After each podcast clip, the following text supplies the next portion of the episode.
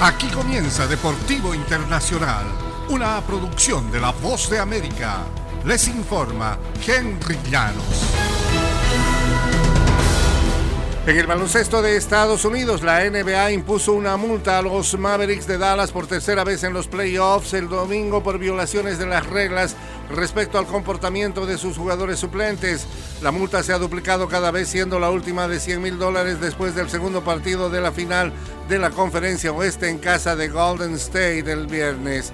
Varios jugadores de los Mavericks se han mantenido de pie en la mayoría o en todos los juegos durante la postemporada, incluidos compromisos como locales. Las multas han sido para jugadores y entrenadores que permanecen de pie durante largos periodos, se alejan demasiado de la zona de la banca o invaden la cancha durante las acciones. Las dos primeras sanciones fueron de las semifinales del oeste contra Phoenix después de los partidos 2 y 7 en Arizona.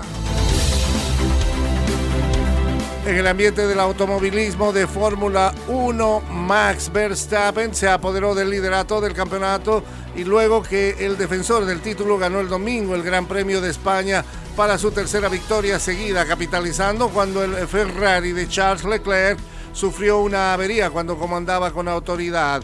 Verstappen necesitó que Sergio Pérez, su compañero de Red Bull, le diera una mano para conseguir su cuarto triunfo de la temporada.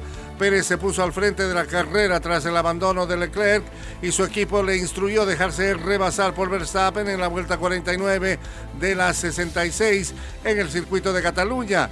Es injusto, pero ok, replicó el mexicano a su equipo. Checo Pérez, quien pudo haber obtenido la tercera victoria de su carrera, acabó segundo, seguido por el Mercedes de George Russell. Verstappen, cuya primera victoria en la Fórmula 1 fue justamente en este circuito en 2016, dejó atrás a Leclerc en la clasificación general.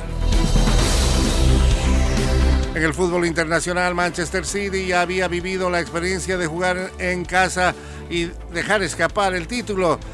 Fue lo que se palpitaba cuando quedaban abajo 2-0 el domingo hasta el Aston Villa, enmudeciendo a sus aficionados en el estadio Etihad, mientras que su perseguidor Liverpool ganaba a Wolverhampton, al igual que la remontada que se fraguó en 2012 para conquistar su primer título de la Premier con dos goles en los descuentos. El City completó otra vibrante reacción. El City atrapó su sexto título de la máxima división inglesa en 11 temporadas gracias a una ráfaga de tres goles en cinco minutos para darle la vuelta al marcador y vencer 3-2 a Aston Villa, con lo que evitó ser desplazado en la última jornada.